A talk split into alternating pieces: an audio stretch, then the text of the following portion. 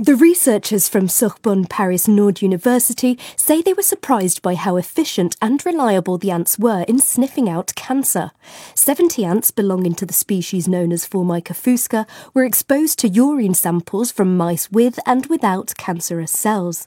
The study showed they were quickly able to tell the difference between the urine odour of healthy mice and that of tumour bearing mice because they'd learned to associate the smell with a treat. Scientists now want to see if the insects can do the same for humans. They say ants are a good option because they learn fast and are not expensive to keep.